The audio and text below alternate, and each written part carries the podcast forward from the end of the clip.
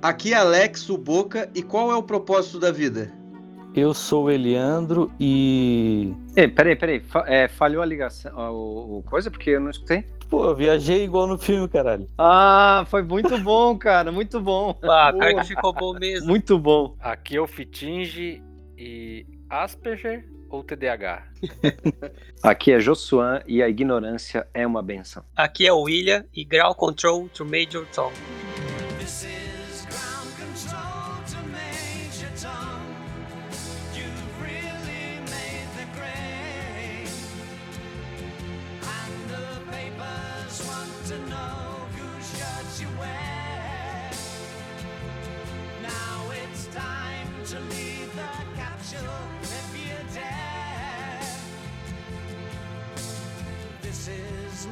A Vida Secreta do Walter Mito. Esse filme é lá de 2013. Produzido, dirigido e estrelado pelo Ben Stiller, né? Não sei se vocês viram em 2013, eu vi quando saiu. É, eu assisti em 2013 também. Não, não conheci esse filme, cara. Eu só vi agora que a gente vocês comentaram dele. Eu vi em 2013 porque eu vi o trailer e eu achei o trailer fantástico. Porque não sei se vocês perceberam, mas no trailer que tem aquela, aquela primeira cena que ele tá ali esperando o metrô e ele vai salvar lá o, o gatinho, que ele pula do, da ponte pro prédio e ele cai. Uhum. Parecida com a cena do Jason Bourne lá, que ele cai e entra na janela. Aquela cena, no trailer, tem uma música do, do Queen, é Bohemia Rhapsody, né? Sim. Uhum. E daí eu vi, eu falei, pô, filme com as músicas bacanas e toca, aí toca Major Tom, essas paradas assim. E no filme não tem essa música. Era só no trailer. Mas o melhor ainda é os, os posters, cara, que os artwork que eles usaram para divulgar o filme. Não sei se vocês viram todos, mas, cara, é só viagem. É um que aparece ele correndo assim, tipo num. Não sei o que é, um monte de outdoor atrás e ele em tudo Sim. quanto é coisa.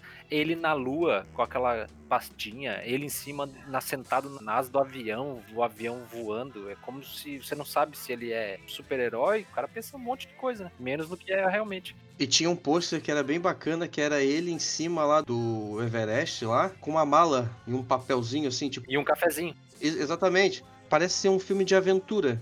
É, tinha ele andando também nas nuvens, né? Com a maletinha dele. Ele sempre tava com a maletinha, né? Mas não é um filme que ficou famoso, né? Não. Ele é um filme que eu acho que eu fui ver ele um ou dois anos depois, porque eu tava procurando alguma coisa para assistir e eu gostei, eu acho que não sei se dos trailers, alguma coisa, não foi nem recomendação. E o filme bacana, cara, assim, um filme legal. Aí eu já vou dar a minha opinião aqui. O filme, ele, eu acho ele um filme muito clichê. É, eu acho que você não, não viu com os olhos que deveria ser visto, então, cara, não é possível. É, tu não tem TDAH, cara. Só voltando rapidinho, 90 milhões de dólares foi o, o orçamento do filme estimado. É, é uma grande verba para um filme. Esse cara, ele era meio que o Adam Sandler também, né? Ele é o mesma linha ali, né? Dos filmes dele antes ali.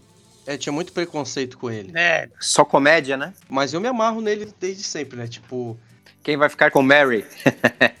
é, não sei se vocês viram, mas, cara, tem um filme que. Zulander? Não, Zulander. não, esse aí, mas ninguém acha graça, mas eu Cara, só de pensar eu começo a rir. E é o Dodgeball, cara. Meu Deus do céu. Nossa. Eu, eu ri pra caralho com esse filme, cara. Que é aquele que ele tem um bigodinho e tal, todo escroto. Ele é dono de uma academia, É, cara. vi esse filme. Tudo nesse filme é bom, cara. Em português eu acho que ficou queimada, alguma coisa assim, né? É, jogo de queimada, era jogo Jogo- de queimada. Cara, mas é muito bom. Eu lembro cara. que eu cara ri um começando monte. o campeonato, assim, colocando a faixinha, tipo, competindo. Caraca, bicho. Não, então é que assim, esse filme era o seguinte, tinha aquele Vince Vogue também, né?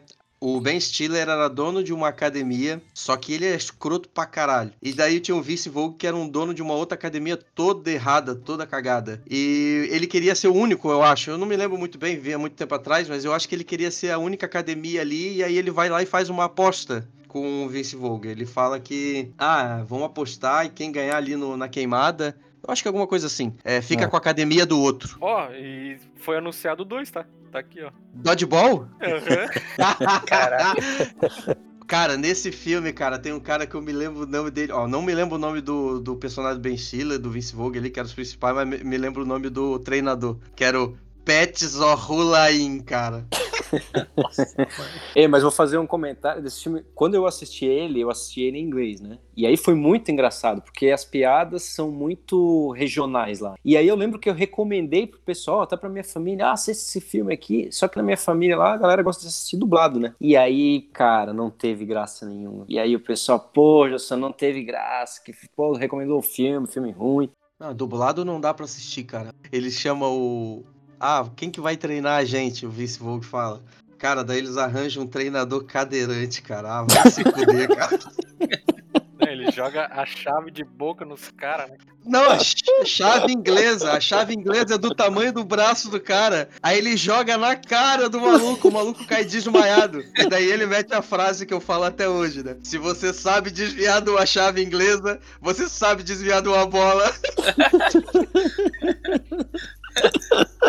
Cara, é muito bom. E aquela outra parte que ele manda a galera atravessar lá, tipo, uma autobahn, assim, 80 pistas, com um, cara, muito carro passando muito rápido. Aí ele, os caras tudo cagado de medo, tem um gordinho atravessando. Ele, se você sabe de- desviar de um carro, você sabe desviar da bola.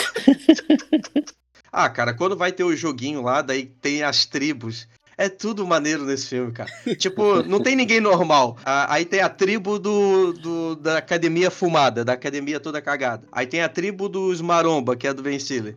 Tem a tribo dos rappers, cara. Aí não sei se vocês viram, mas não sei se vocês notaram. Toda hora que aparecem os rappers, é, sempre estão em câmera lenta e eles estão meio que dançando antes da bola chegar, tá ligado? Caraca, Ah, de até- 2004, cara. Vou É, até cara. tentar rever esse filme pra ver se tem graça Pô, ainda, cara. 6.7, cara. Pode assistir, pode assistir. Cara, esse filme é muito bom. Aí eu- ele fez esse aí, e outro que eu achei muito bom dele foi o Trovão Tropical. Ah, Ah, esse é muito esse bom, É, cara. Esse filme eu odiei, cara. Nossa, eu adorei, cara. eu é muito bom, também. cara. Eu, É eu revi bom, cara. recentemente. Eu revi recentemente esse filme aí. Ele é bem engraçado, mas também ele tem atuações fantásticas também do, do Robert Downey Jr. Robert Downey Jr. Ele faz também um cara que é- se pinta de negro. E aí ele fala, assim- ele chega pros caras assim, pois é, cara, pra um, pra um, pra um, pra um, pra um preto lá, né, pra um, pra um Isso. cara raça negra, não sei como é que a gente pode citar hoje em dia. Preto. E, preto. E aí ele chega lá assim, pois é, 200 anos, né, os caras contra a gente. Aí ele, cara, o que que ele tá falando? Tu é branco, porra, tu tá pintado de negro. Que ele entrou no personagem, tá ligado? É. Não sai. E a conversa, a conversa do, do Robert Downey Jr. com o Ben Stiller, porque o Ben Stiller fez o Acho que ele fez o Simple Joe, uma coisa assim, né? Simple Jack. É. Simple Jack. E ele era totalmente retardado. Aí o Robert Downey Jr. fala, never go full retarded. É, é verdade. Ele tem que ficar no meio termo, né? Por causa do Oscar lá, estavam conversando quem ganhava o Oscar. Daí ele fala do champanhe, ele fala do champanhe. Ai, meu Deus, verdade. Ah, o champanhe não ganhou porque ele foi full retarded. Mas vocês não acham que, tipo, esses filmes aí meio que rotularam o cara ter filme com personagens muito caricatos, assim, tipo, Sim, aquela sim. comédia bem forçada? Quando o ator começa a fazer vários filmes com personagens muito caricatos, vai meio que ficando muito forçado e pra mim vai perdendo a graça, entendeu? Igual o filme recente do Adam Sandler, né? Que tem gente- um monte de gente recomendando, mas eu, não- eu ainda não consegui assistir, porque, tipo, ah, cara, Adam Sandler pra mim é comédia. Ele ficou estigmatizado, né? Exatamente. Mas nesse filme aí, eu vou te falar uma parada, cara. Esse filme, ele foi foda. Tá, em qual filme? A Vida Secreta do Walter Mito. Quando ele vai andando na rua, vai escrevendo as coisas na rua. O que, que ele tem que fazer. É, isso aí, isso aí é maneiro. Bem maneiro. O contexto dele já é pra quem gosta de fotografia. A fotografia, inclusive, do filme é espetacular, né? É animal.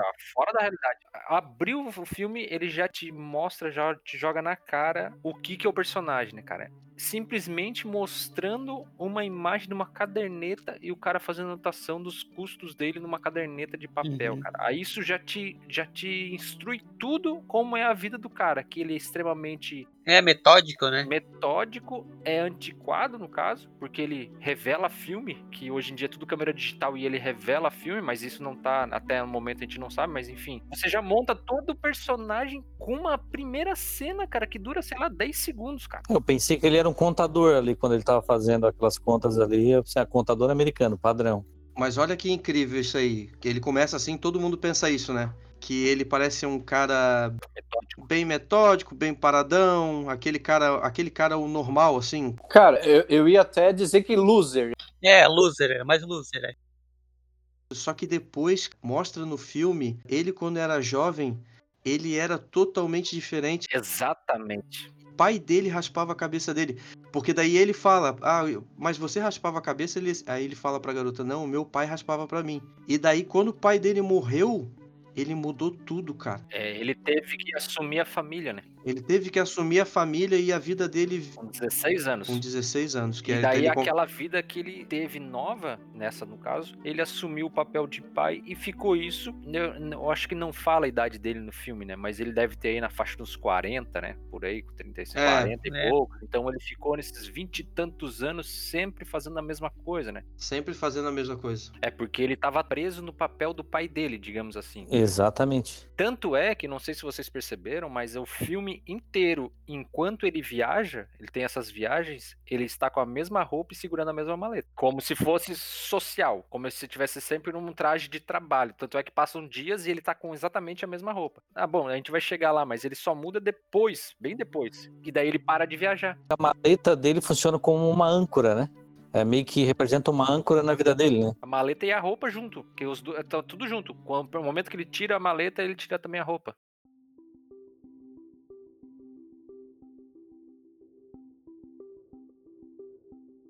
Eu falei aqui que o filme é clichê, mas eu gostei bastante, né? Gostei muito da fotografia. Mas é que a gente já viu esse tipo de história, né? Aquele cara que tá preso na cidade, no trabalho, preso que eu digo, né? Tá sempre fazendo aquilo dali, tá focado naquilo dali, não consegue se abrir para o resto do mundo, porque a gente já viu isso em vários outros filmes, né? Peixe Grande. No Forrest Gump não, porque é, é diferente, né? Mas tem, tem outros filmes que é uma história comum que a gente vê, né? Daquela pessoa que ela tá presa naquilo dali, e aí alguma situação acontece que daí liberta ela. Então a história, ela é clichê. O clichê normalmente, Josué, é quando a pessoa fica sonhando em ser uma coisa que ela não é. Esse caso é um pouco diferente, que ele está preso no que ele não é. Por isso que ele viaja. Tem muitas pessoas que se identificam com isso, porque, como o Fitinho falou, ele tá preso no que ele não é, porque ele teve que mudar a vida por conta do que aconteceu ali. O pai dele morreu, ele teve que assumir a família. E aí que vem o sonho, né? Ele sonha. Tanto é que depois mostra lá na frente, eu falei, porra, por que que o Sean, Sean O'Connell ali, que é o, o fotógrafo da empresa que ele trabalha, e que, porra, eu achei muito bom, cara, o, o- a empresa ali, Life, né, ser o nome Vida, né? E ela tá acabando, tá transitando pro digital. Esse paralelo que eles fazem ali, até quando ele vai andando dentro da Life, vai passando algumas fotos ali atrás de acontecimentos históricos da vida. Sim. Muhammad Mahal ali. Isso, tem o Muhammad Ali ali. E aí até botaram ele de como astronauta ali também, né? É- É, e ele fica no limbo ali direto, imaginando tendo esses sonhos. E daí ele é tipo meio que motivo de chacota, né? Apesar dele gostar bastante do trabalho dele, assim, ele é um loser, mas assim, ele não é um loser no, no trabalho, ele gosta. Ele é loser na vida social, né? Porque financeiro também ele não é, não é rico, mas ele tá vivendo. No primeira imagem já mostra, ele tem um dinheiro em conta, então ele tem um salário, ele paga as contas, pelo jeito tá tudo certo. Uhum. Só que ele não tá vivendo a vida dele mesmo. né? Isso. Ele fica viajando e não vive essa vida de trabalho. Quando ele viaja, ele some dessa vida. Tanto é que tem um momento que a mãe dele falou: Mas eu falei pra você, só que você tava em. Tava no limbo. Zoom out, né? Mas sabe quando a gente conversa sobre ah, a Mega Sena é 100 milhões? O que, que você faria? E a gente se reúne e começa a conversar? Pra mim é, é muito parecido com isso, né? Só que a diferença é que ele ficava sozinho ali, imaginando. Fica sonhando o tempo todo. Tirando a Mega Sena, tipo, cara, eu sou muito aquele cara ali. Eu fico viajando direto. Asperger. Principalmente no trânsito, cara. Isso explica muita coisa. Tem vezes que no trânsito que eu crio toda uma discussão por causa de um acidente que não aconteceu, tá ligado? É por isso, é por isso. Tá respondido. Tipo assim, ó, aquele cara me fechou ali, pá, se eu batesse, daí eu ia descer do carro, ia discutir com ele, pá, ia sair brigando e não sei o quê. Aí daqui a pouco assim, não, beleza, não aconteceu. Aí continua. Quando tu tá no banheiro, é hora de você ficar treinando conversas que nunca existirão. Mas isso acontece com vocês também? Claro, porra. Claro. Às vezes eu ia, eu ia numa balada, num bar, curte, curte, eu ia numa balada, num bar. Esse- até um ano atrás aconteceu isso daí. Tava eu e, e o maluco lá que morava comigo, e a gente estava lá na balada, daí chegou um cara gigante, daí nós assim, cara, e aí? Como é que a gente venceria desse cara na porrada? Como que a gente vai chegar nesse cara, tu tava pensando, né? Sabe umas viagens? Mas aí tu tá conversando com outra pessoa ou contigo mesmo? Eu já fiz isso comigo mesmo, e eu também já fiz isso, eu e outra pessoa conversando. Não, quando é outra pessoa, ok, tu não tá louco, mas quando tu tá sozinho, que é o problema. Não, mas eu não acho que é a questão aqui é questão de loucura. Eu não acho que o cara no filme é louco. É só que ele fica viajando na cabeça dele. A diferença é que aqui eu falei que às vezes o cara comenta com alguém umas paradas malucas, assim, tipo assim, sonhando. Cara, como é que eu venceria no cara na porrada? Ou como é que eu vou chegar naquela mulher? Entendeu? É a mesma coisa. O Walter Mito, ele tá preso naquela vida que não era a dele, né? E que até ali, com 40 e poucos anos, ele não tinha se acostumado ainda. Aí o filme começa, ele tá fazendo as contas, e ele tá fazendo o cadastro no site, no eHarmony, né? Exatamente. Que inclusive aquele cara do eHarmony que liga pra ele, tem um outro filme, cara, é muito bom, cara. Tem um outro filme do Ben Stiller e do Owen Wilson, Owen Wilson. que é o Starsky and Rush, tá ligado? Que é o- uma refilmagem. Caramba, esse tu desenterrou, hein? Ó, Aquele cara do eHarmony eu reconheci pela voz. Caraca. É o mesmo cara que é locutor da disputa de dança lá do Ben Stiller Cara. com o outro cara. Caralho, aquele cara que vem com o cabelão todo tipo Aham. Black Power, assim, o gordinho. Cara, é muito bom, esse cara. filme. Então, e nesse momento que ele tá fazendo o cadastro no eHarmony ali, que você vê que ele não vive, né? Ele não tem uma vida. Porque simplesmente o cara fala assim, ó, coisas que você já fez. Pô, cara, em lugares que você visitou, ele, ah, serve o aeroporto que eu pousei numa conexão. Porra, cara, que vida que esse cara tem? Ele se isolou totalmente, né, do, do- da vida pra, pra assumir essa função que a gente comentou ali do pai dele mesmo. Mas vamos dizer que isso acontece na vida de todos nós, né, cara? Na grande maioria, né? É, é 1% que acaba se libertando de tudo e indo viajar. É difícil, né? Eu acho que, assim, é muito difícil acontecer casos desse tipo, que o cara tá extremamente englobado. Porque, pelo menos entre nós aqui, a gente consegue fazer uma vida ainda, viajar, mudar um pouco, fazer outras coisas. O cara não fazia nada, cara. Não fazia nada. Uma coisa que você comentou, Josué, é como se a pessoa fosse, tipo assim, ah, virar milionária. Ela pode fazer o que ela quiser. Não é o caso aqui. O caso é que ele poder fazer uma coisa diferente. Não é só questão de dinheiro. Mas, por exemplo, quando tu tem um filho, tu já te prende um pouco. Então, mas uma pessoa pode ter uma vida meio que ordinária, assim, mas sempre tá inventando alguma coisa. Vai sair ter uma experiência com o filho em algum lugar. É que ali é o extremo, né? E lá mais na frente do filme, toda vez que ele tá numa aventura absurda, o cara do Yarmini liga pra ele, tá ligado? Aham. E tipo, ele, caraca, mas eu tô aqui no Himalaia. Tô indo pro vulcão. É, e tipo assim, cara, eu não preciso mais disso aí. Mas foi esse cadastro que foi o gatilho pra ele viver essas aventuras, né, cara? Ele notou que ele não tinha nada interessante. Na realidade, o gatilho foi a, a, a guria. A guria que trabalha com ele foi o gatilho, porque ele ouviu ela falando sobre isso, que ela se cadastrou, então ele se cadastrou no site pra mandar a piscadinha lá pra ela. Pra mandar a piscadinha pra ela, mas não pra viver aventura, não pra viver algo novo. Ele queria só paquerar a garota. Ele queria só, no início, só paquerar a garota. Daí foi tudo transformando, né? Só que o, o grande gatilho, na verdade, foi porque veio as fotos do, do Sean O'Connell e a foto 25 não tá ali. Não tá ali no filme. E daí ele precisa recuperar a foto. Só que ele não sabe onde é que tá essa foto. E daí a moça que fala pra ele. A moça lá que ele queria no Yarmany fazer o contatinho, dar uma piscadinha e dar pau lá no Bad Request. E... Coitado, né, cara? O cara foi dar uma piscada e deu bad request. E todo o drama pra ele dar a clicada. Ele pensa e vai e volta e vai e volta, né? Não, eu vou e foi. Teve coragem e veio e deu. Totalmente normal aquilo ali. Aí ela fala pra ele, por que, que você não vai lá? Porque ele pergunta pra ela onde é que é, onde é que ele tava, né? Porque eles mandam um cheque pra pagar ali o freelance do cara com as fotos. E daí ela fala, por que, que você não vai atrás? Aí ele volta lá pra parte que ele fica revelando os filmes. E daí ele vê a imagem do, do Sean O'Connell, que até parece que era no Afeganistão mesmo. Aí ele tá chamando ele, né? Aham. Aí ele imagina o Sean chamando ele. Aí ele pega e larga tudo e vai. É. Que é o que todo mundo gostaria de fazer, né? Vamos dizer assim, né? A maioria das pessoas gostariam de fazer, de pegar e viver uma aventura, né? É. É, se libertar, né? É, mas o mais interessante é que a todo momento o filme fica jogando empecilhos pra ele não ir, né? Tipo ali ele vai, ah, mas eu tenho que comprar passagem, ele tá com o dinheiro contado porque a mãe tem que estar lá entrando na casa de repouso, então ele não tem tanta grana assim, mas ele pega e vai. Tudo ele tá se superando, rompendo as barreiras que ele sempre tava colocando pra ele mesmo.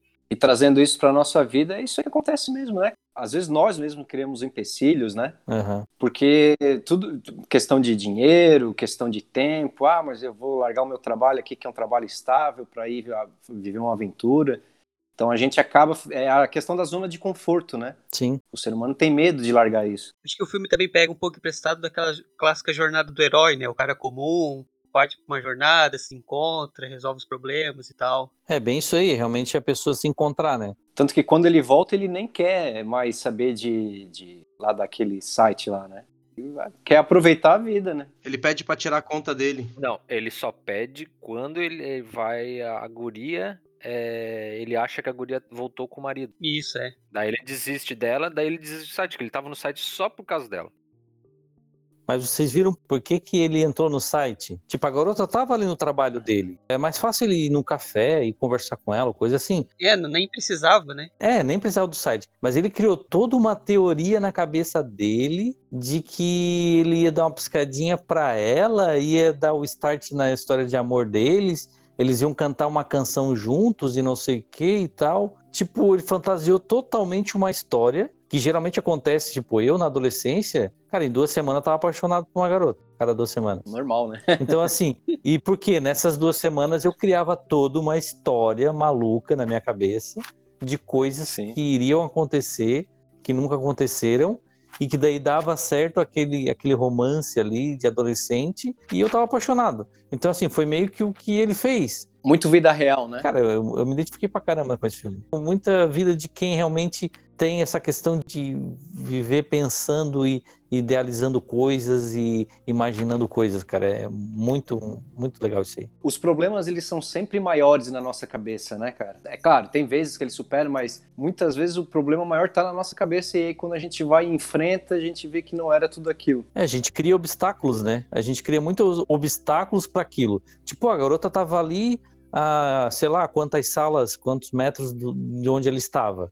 Mas ele criou todo um obstáculo que voou pela internet, criou todo um caminho alternativo que tinha lógica só na cabeça dele para conquistar a garota. Tem uma. Só voltar num negócio que o Alex falou que é bem interessante, e eu queria trazer essa frase por causa desse filme aí, né? Que é o do Amir Klink, que é um navegador brasileiro, né? Que ele escreveu o seguinte: Um dia você tem que parar de sonhar e de alguma forma partir.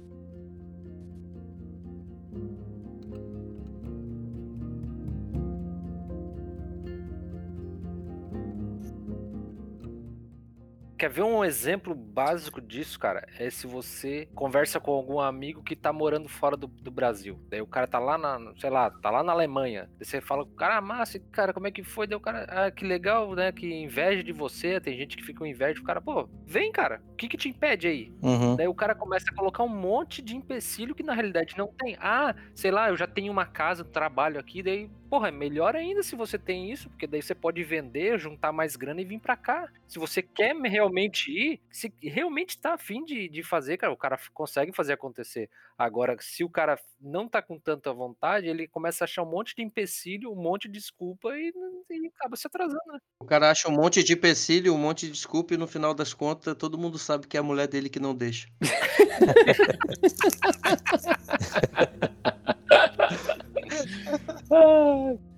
Eu fui pra Europa em 2018 também, né? Era um dos sonhos da minha vida, né? Pô, eu já tinha condições financeiras há anos atrás de fazer isso, só que eu ficava também nisso daí, ah, cara, mas será? Eu só consegui assumir isso no momento que eu fui lá e comprei a passagem. Quando eu comprei a passagem, eu digo, ó, agora não tem jeito, vai ter que ir. A decisão minha e da minha esposa de viajar ali, a gente já vinha juntando uma grana pra questão de, de apartamento, essas coisas. Aí ela, vamos viajar? Vamos. A gente entrou no site, olhou, decidiu e comprou, cara. Aí depois a gente foi correr atrás de outras coisas. Eu posso entrar nessa conversa de vocês mesmo só tendo ido pro Paraguai? Ó, eu também fui só pro Paraguai também. E tava calor, hein? Cara, uma outra coisa que eu achei muito bacana no filme, porque daí o que acontece? Ele perdeu, né, a foto, ele achou que perdeu. No final das contas era a foto tava em um local específico, né, que o Sean O'Connor botou, Uhum. e era tipo uma brincadeira do fotógrafo com ele, né? O fotógrafo ali parecia gostar muito dele, né? Vocês perceberam? Sim, sim. Que ele falava, ele é o cara que finaliza o meu trabalho, Quando eles ficavam mais parceiros, né? Mas detalhe, eles não se conheciam. mas não precisa. Eles tinham uma conexão ali, né? Exatamente. É, eu acho que pelo fato dele ter essas viagens, eu acho que ele quando pegava uma foto, certo, outros pegavam só via aquela foto. Mas eu acho que ele imaginava toda aquela cena, tudo como ele bateu a foto. Exatamente. Eu acho que ele conseguia trazer o sentimento do fotógrafo impresso, né? Por isso que eles gostavam tanto. Aquelas viagens da cabeça dele não aconteceu só no momento do filme, né? Então aconteceu o tempo todo. Então eu acho que ele, as aventuras, ele viveu muitas aventuras imaginando o que tinha naquela foto. É, ele, ele, e ele fez uma investigação em cima de todas as fotos até chegar lá, né? Aham. Que até o, o gordão que ele encontra lá cantando o karaokê lá no, no bar, bebaço pra caralho. Então, aí tem uma foto do Chan que tira do dedo dele, né? Aham. Ele quebrou a garrafa e enfiaram na cara dele. Ele olha, pera, pera, pera. Teu dedo. Ah, é o teu dedo. Porra, a valorização do, do profissional repórter nesse filme, cara. O repórter não, o fotógrafo.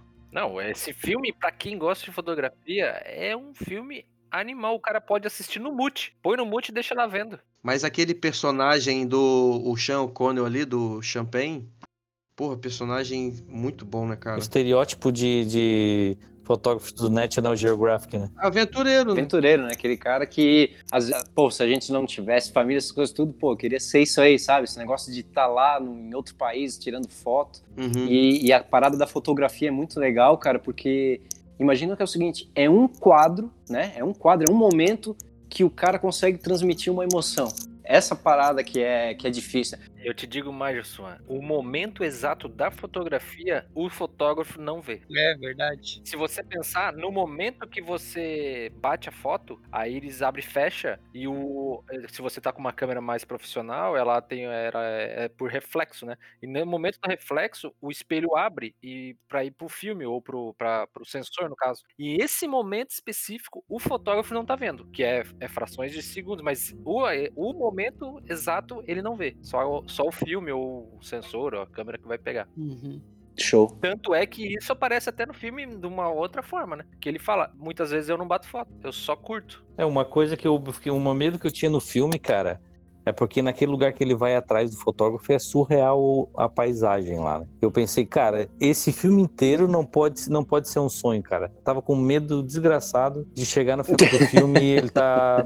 Tá lá no Porel. Não, tá lá fazendo as contas ainda e só viajando. Eu não sei se só eu que notei uma coisa, mas eh, eu, eu também nem- não li a respeito sobre isso, não vi se era isso mesmo, mas em momentos que apareciam cores extremamente vibrantes, era sonho. Não sei se vocês notaram isso. Não, não cheguei a notar. Não, não tem. Então pode ser coisa da minha viagem mesmo, mas talvez seja isso. Toda vez que tinha algum, entrava umas cores muito, uns verde, uns amarelo muito forte assim, ele ele entrava na viagem dele. E quando tava mesmo ele viajando, aparecendo aquelas paisagens bonitas, tinha colorido, mas não vibrantes.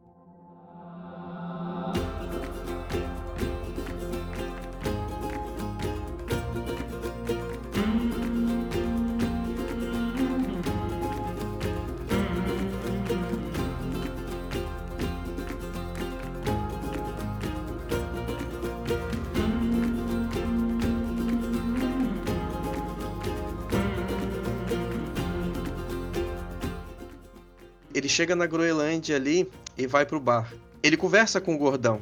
Só que o gordão fala: Não, eu tô indo pra lá. Uhum. Só me segue. Deixa eu só terminar. Deixa só terminar esse copinho aqui. O copo é uma bota gigante de cerveja, tá ligado? É uma sete légua.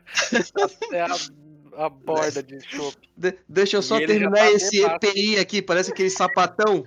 Deixa eu terminar esse EPI de cerveja aqui.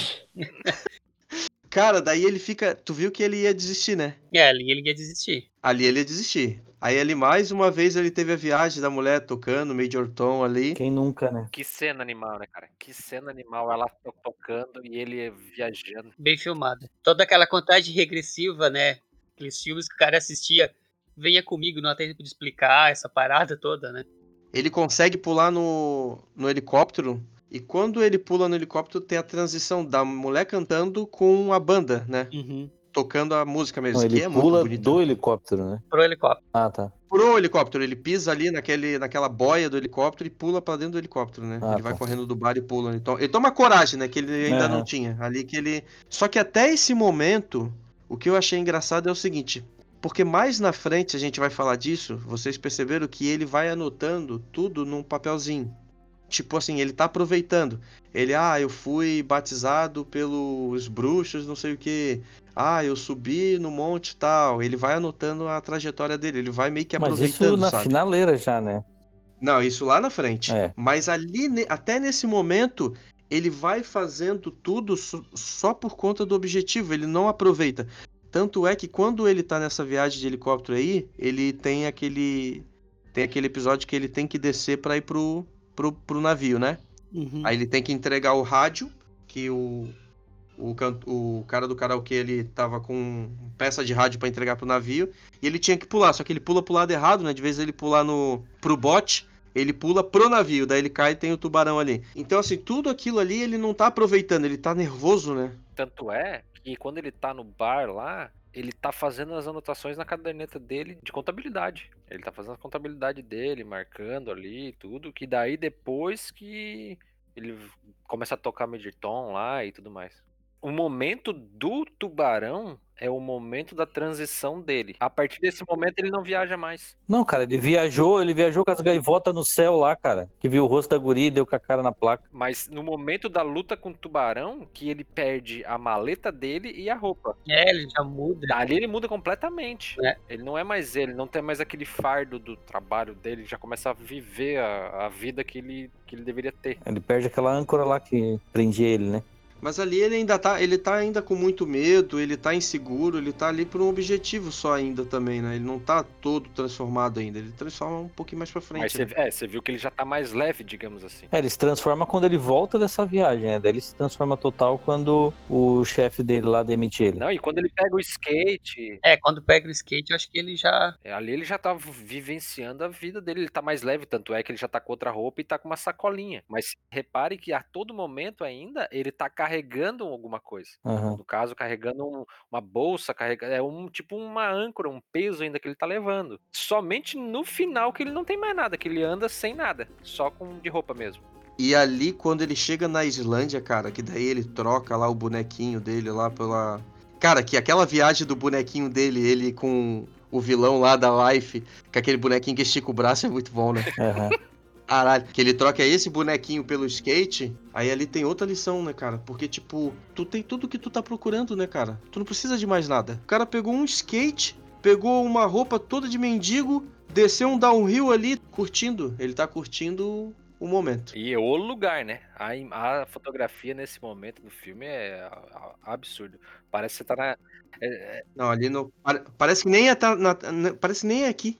é- isso ali é exatamente quando é pra passar raiva, igual quando você tá passando o canal e cai naquele canal off, que você só vê parada absurda e só a vida dos caras que todo mundo sonha em ter. Tipo, a vida do surfista, que só fica viajando, fumando maconha e surfando. Só do, do cara que viaja e só curte hotel, umas paradas assim que parece que tá fora da nossa realidade, é uma realidade à parte. A vida do Dan. É aquilo que eu falei, é 1% dessa, da população mundial, né, cara, que deve ter isso daí, né? Não sei nem se chega a esse 1% que consegue aproveitar todas essas coisas, né? Isso aí que tu falou do canal off é, é- é, olha, é pra acabar com o cara mesmo. O cara olha lá, Tailândia, o cara olha tudo, porra, só queria ir naquela praia uma vez na vida. Ô, Gilson, tu fez uma viagem, aquela viagem tua pra Europa, que é uma viagem cansativa. É porque a gente só vê no canal off o auge. Cara, mas é cansativo também. Às vezes o cara idealiza uma vida que não existe, cara. Ah, é, eu vou te dizer que quando eu fui lá, eu- às vezes eu até deixava de comer, não por, por, por questão de economizar nada, mas para poder aproveitar ao máximo, porque eu não sabia quando é que eu ia voltar lá de novo. Não, mas o teu pé, cara, dói o pé, dói a perna, dói tudo. A vida idealizada é o Instagram. E a vida vivida é o Twitter. tu pega mesmo as pessoas que estão no Instagram e tem Twitter. Tu chega no Instagram é mil maravilha. Tu chega no Twitter é só ódio e rancor. Eu ia falar sobre isso aí, Alex. Sobre a questão do Instagram, né, cara? Que, que é, psicólogos, né, especialistas, eles comentam que a pessoa, algumas até, olha, sai do Instagram porque tu vai acabar te deprimindo. Porque parece que ninguém tem problema no Instagram, né? E é lógico que ninguém vai colocar foto triste ou de, ou de uma situação chata, né? Vou mandar a foto dos meus boletos. É, Ah, eu excluí o Instagram do meu celular, cara, porque é muito tempo que eu perdi ali vendo só besteira. para mim eu poder estudar lá pro meu concurso, eu acabei excluindo. Não tô com Instagram também, cara. E aí tu acaba vendo assim e parece que todo mundo tem uma vida. per- Quer ver quando tu vai naqueles Instagram de pessoa que viaja? Meu Deus, cara, tu fica pensando como, como? Aí tu quer criar, né? E às vezes até tu meio que vilaniza as pessoas. Não, não pode, isso aí deve ter algum esquema, isso aí é porque é de berço. Mas, cara, é, todo mundo tem os seus problemas, né? Isso aí o filme retrata muito bem, porque na cena que o Sean Connery lá tá pra bater aquela foto e o, o Ben Stiller fala, tira, tu não vai tirar foto? Aí ele fala assim, às vezes eu não tiro, né? Então aquilo ali é o seguinte, não sei se vocês estão ligados nisso que eu vou falar. É, tem eu tenho dois filhos, né? Vocês, alguns de vocês têm filhos. Mais que um, mais que três, às vezes mais que dez. Cara, pô. espalhados por aí.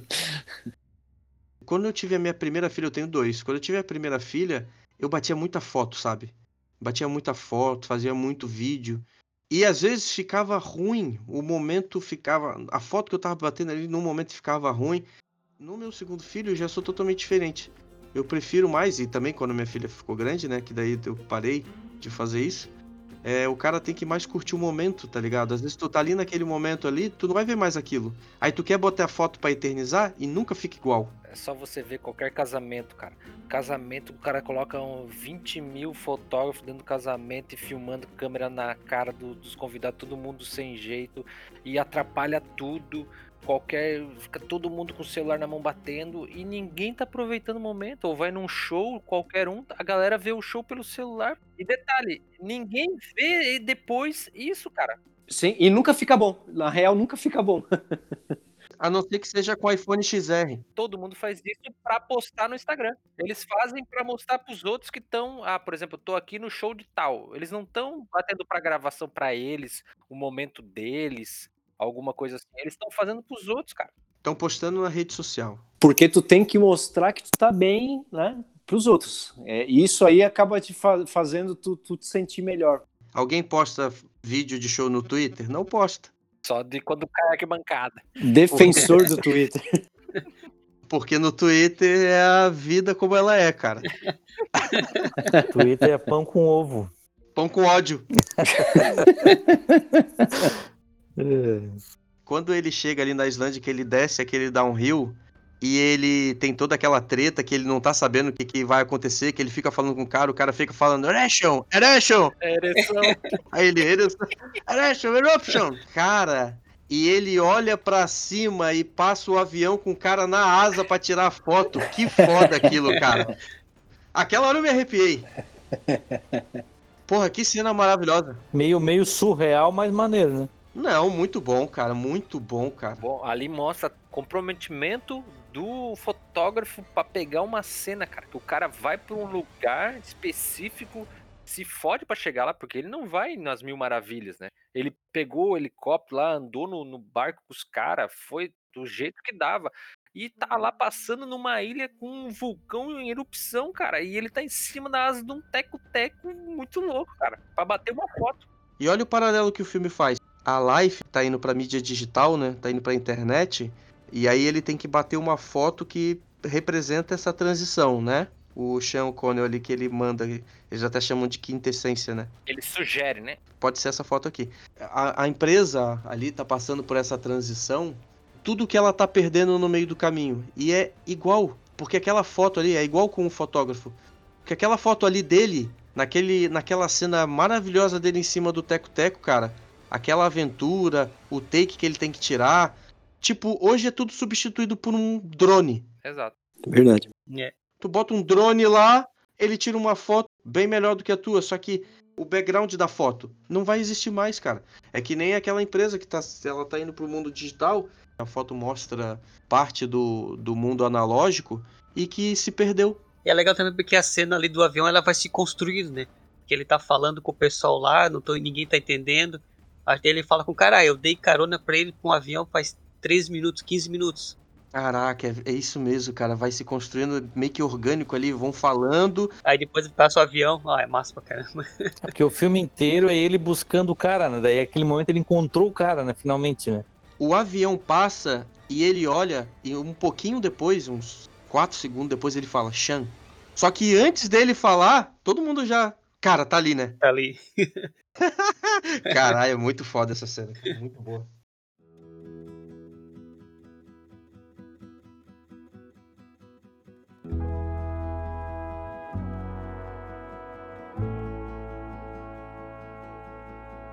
E daí depois disso ele ele volta, né? É, ele volta e ele é demitido, né? Então, nesse lance demitido, eu queria contar uma história, uma história minha, assim. É que eu não sei se vocês já passaram, mas eu já passei pela experiência da empresa que eu trabalhava ser comprada. Não sei se vocês já passaram por isso. Não. Cara, e eu passei exatamente o que aconteceu ali. No começo do filme ali, quando eles recebem o, o telegrama do cara lá dizendo da foto 25, Uhum. que eles convocam toda aquela reunião tal, e o novo diretor totalmente fora, assim, da... da... The Office. É, não, ele totalmente, assim, fora do, do, do contexto da empresa. Tipo assim, ó, ele não tinha nenhuma experiência da empresa, cultura da empresa, nada, zero. Ele caiu de paraquedas ali.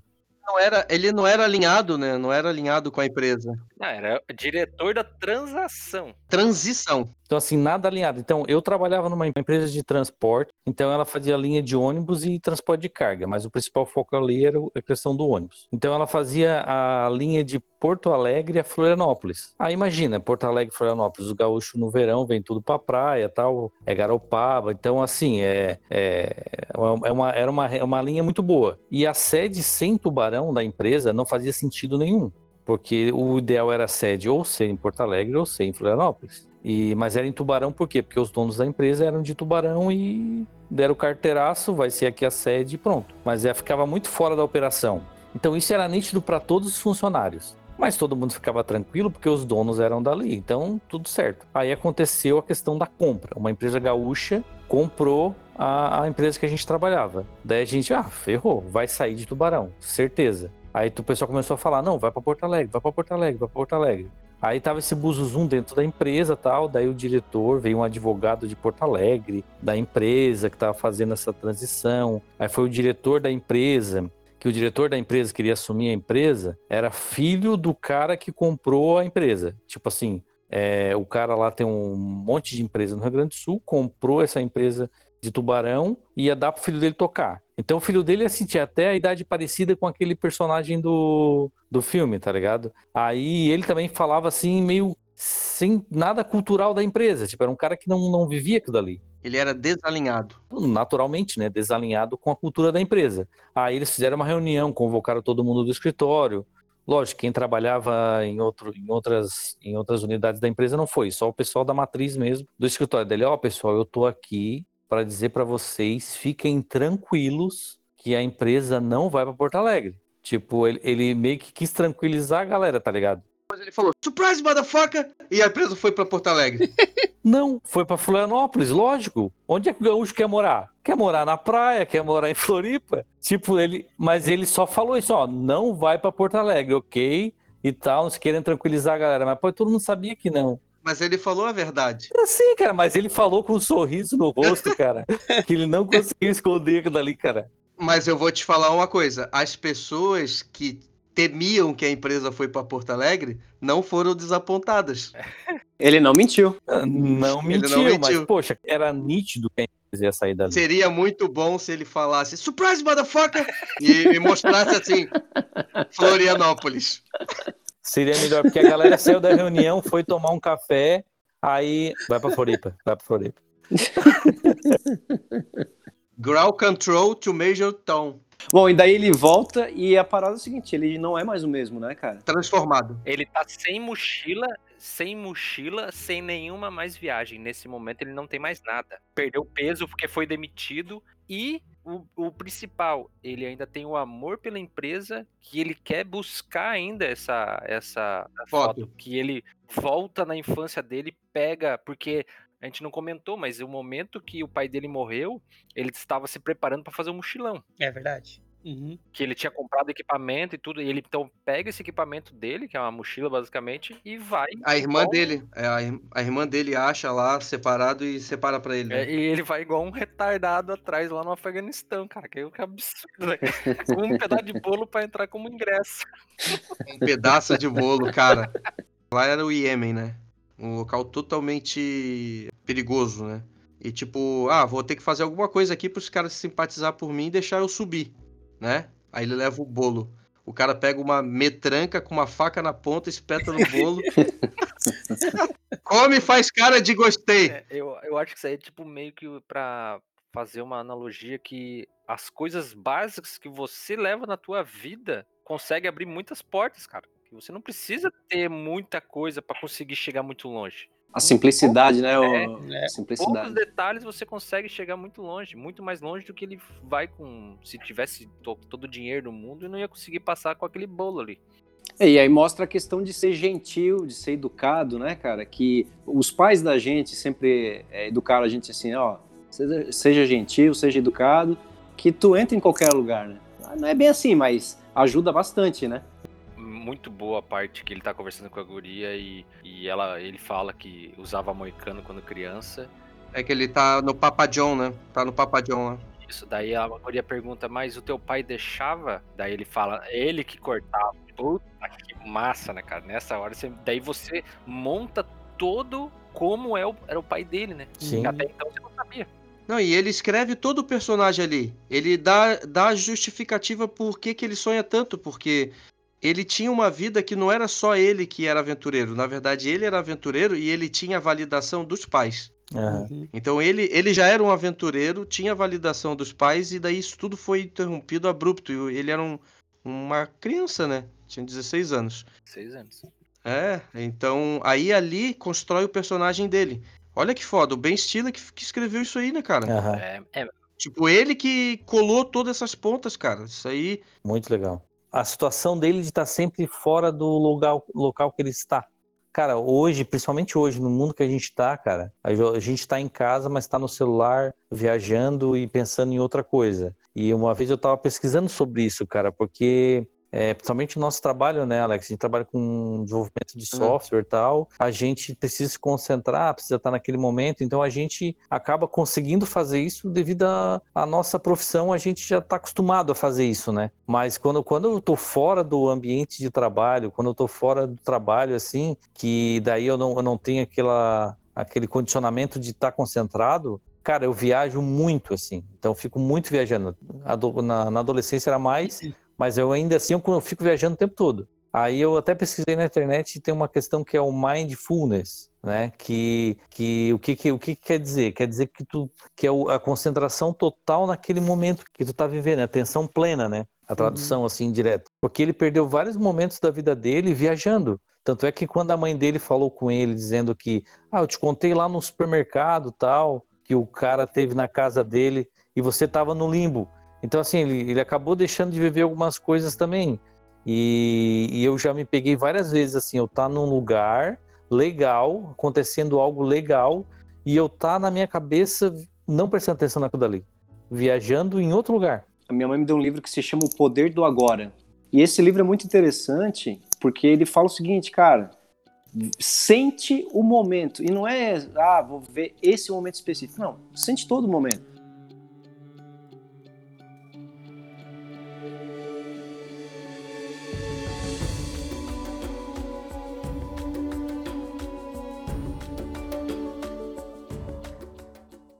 É, eu nunca contei isso pra ninguém, cara, mas é, eu passei uma vergonha gigantesca. Conta pro mundo inteiro.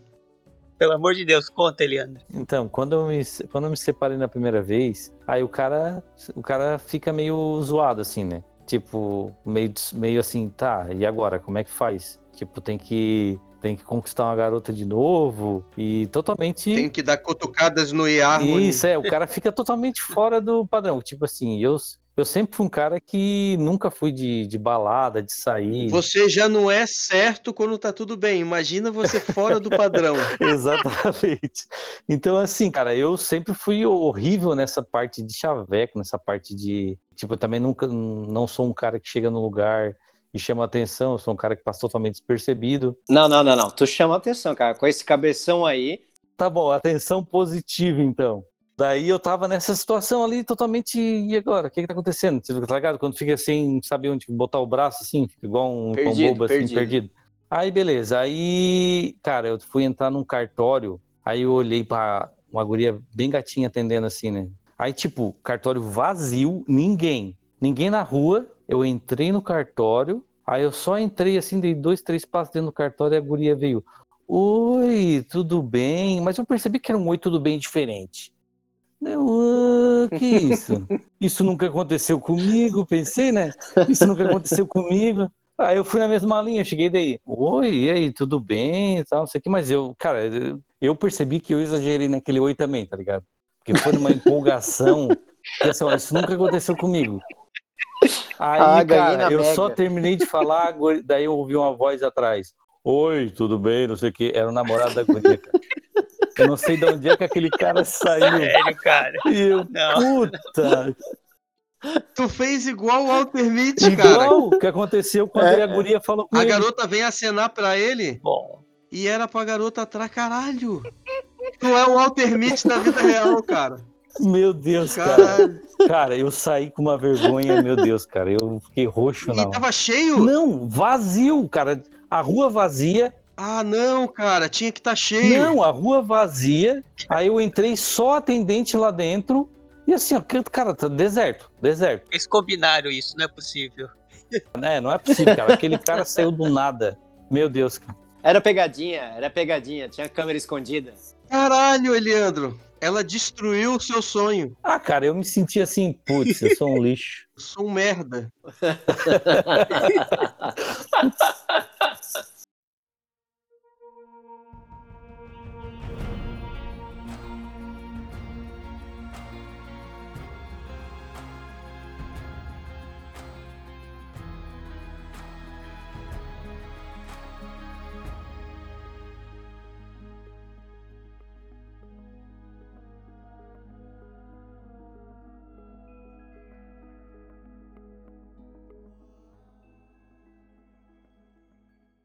Isso, daí quando ele voltou pro trabalho dele, a gente já meio comentou aqui que ele foi demitido. Ele foi lá na empresa, foi demitido e tal.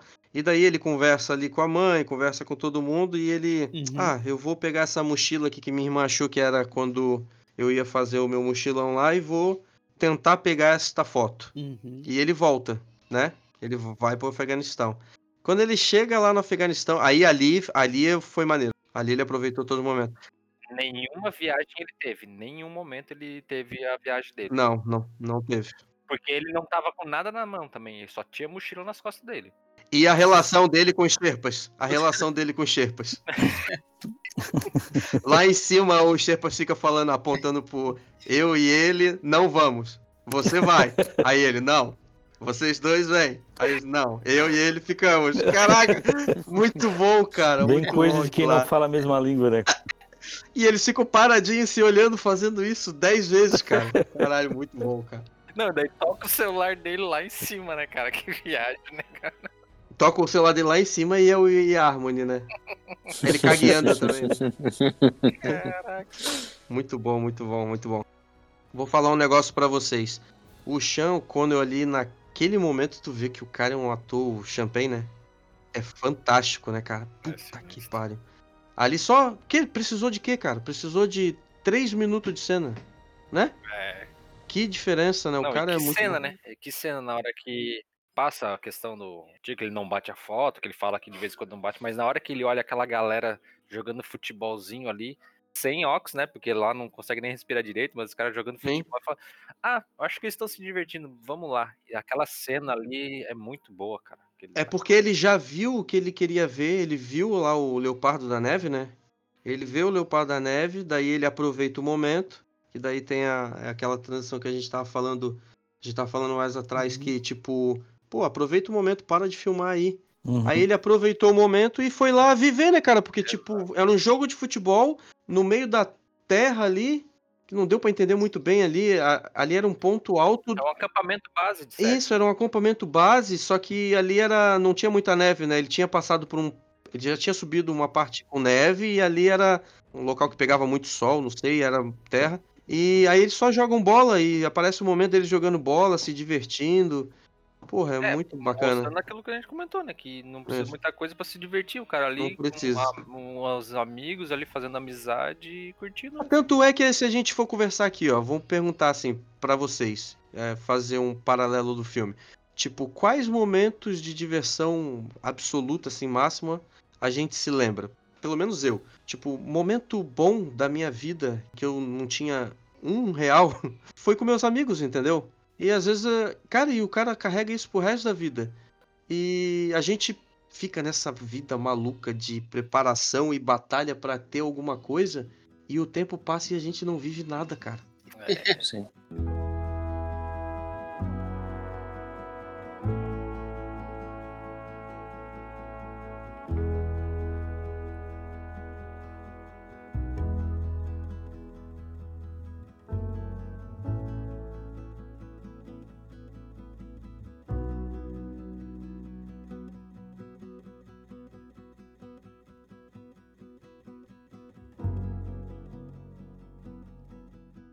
É, eu fiquei pensando o tempo todo que raio de foto é essa dessa quintessência. Eu também. Exatamente. Todo mundo fica, cara. E A foto é fodida.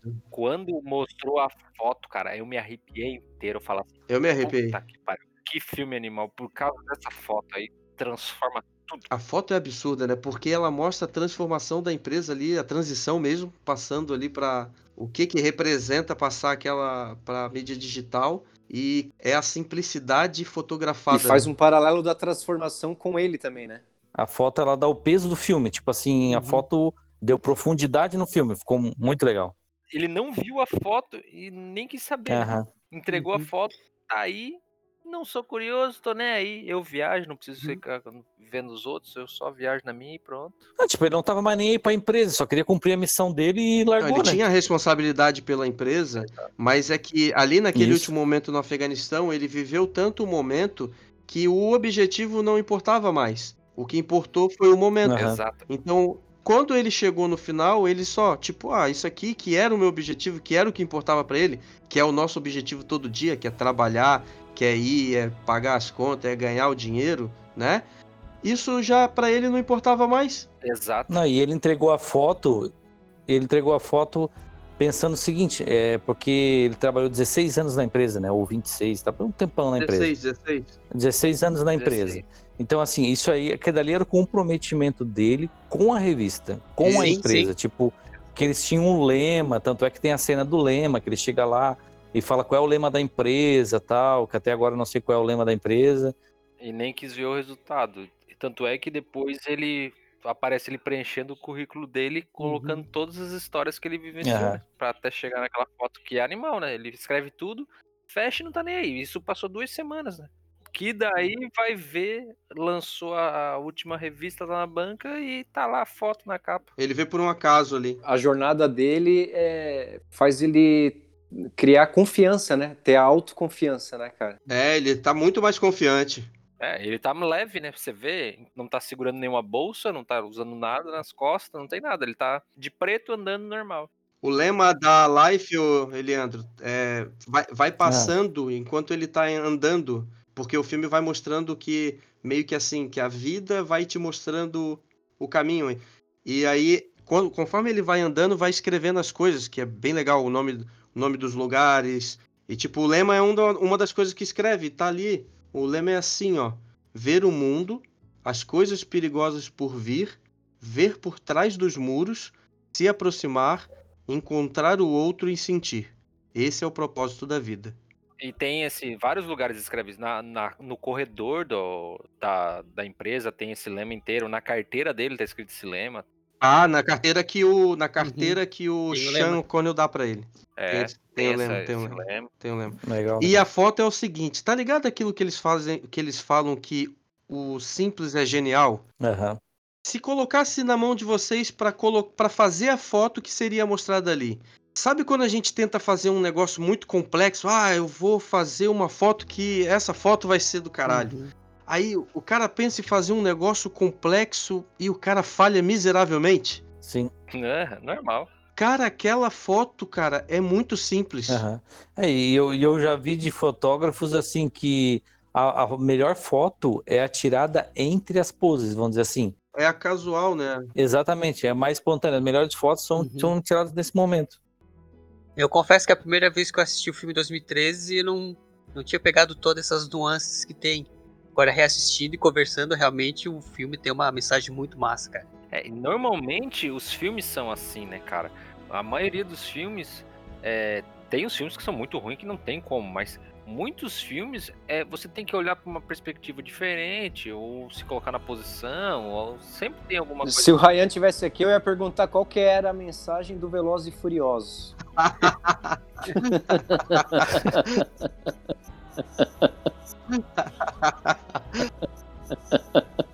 E assim, tipo, a gente tá agora em 2020, com toda essa pandemia passando. Tudo tá muito pesado, tá ligado? E assim, com esse negócio de pandemia, acabou os filmes. Os filmes estão. Não, não tem muita coisa pra gente assistir, né? Então, Aham. Cara, quando a gente pensou, é, até eu tive revendo esse filme agora pra gente conversar sobre esse filme. Eu gostei muito de ter visto esse filme de novo agora, essa semana, porque ele é um filme muito leve, cara, e agora as coisas estão muito pesadas. Tudo que tem pra ver é muito denso, são dramas muito pesados, e esse filme ele é cheio de relação com a nossa vida, a gente se identifica muito. E ele é um filme muito leve, né, cara? Ele é um filme muito bom de se ver. Uhum. Aham. A gente falou de, de várias mensagens aqui que o filme traz, e eu acho que uma delas também é a questão da experiência, né, cara? Porque nós não somos né, nada mais do que a soma de todas as experiências que a gente passou pela vida, de todas as pessoas que a gente conheceu, de tudo que aconteceu com a gente, né?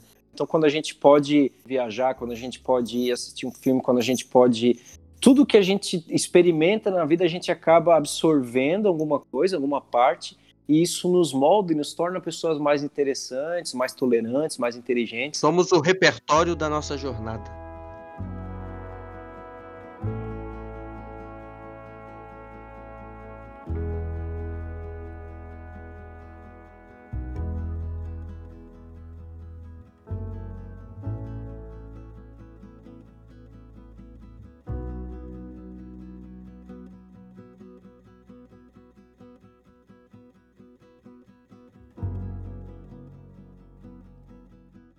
Tava eu, a minha esposa e minha filha, né? A gente foi num parque ali em, em Gramado. Aí tinha uma fila gigante pra entrar num parque lá, aquele do gelo lá, nem me lembro o nome. Na fila, cara, tinha duas moças com câmeras assim, tipo, bem turista, tá ligado? Aquela turista com câmera no, no pescoço ali e roupinha de turista. Daí uma delas esticou o braço e falou assim: tira, tira, tira, tira. E quando eu olhei, tinha uma borboleta em cima do braço da mina, tá ligado? Aí tu deu um soco. Aí ela veio assim, tira, tira, tira, tira. Daí eu dei um tapa no braço e arranquei a borboleta, tá ligado? Aí ela ficou olhando pra mim. Filha da puta! Ela, por que que tu fez isso? Eu falei, tu pediu pra tirar. Ela falou, não, era pra ela tirar a foto. Aí eu falei, caralho, desculpa. Daí, cara, a fila inteira riu. A fila inteira riu, cara. E eu tive que ficar aguentando isso durante horas, porque a fila foi umas duas horas na fila. Ai, cara. Alex, tu viveu o Impossible Situation, então, né? Impossible situation, cara. E daí as pessoas que estavam lá nos carros vinham depois. Aí, tipo, ficava o- a- as pessoas lá na fila, vinha outras depois, aí as pessoas novas que chegavam, essas pessoas que estavam na fila contavam o caso pra nova que chegou. Tá ligado aquele negócio do cara que quer ser proativo e o cara só se fode? Virasse um meme na fila, cara. Ai, caralho, que merda, cara. Foi uma vergonha muito foda também.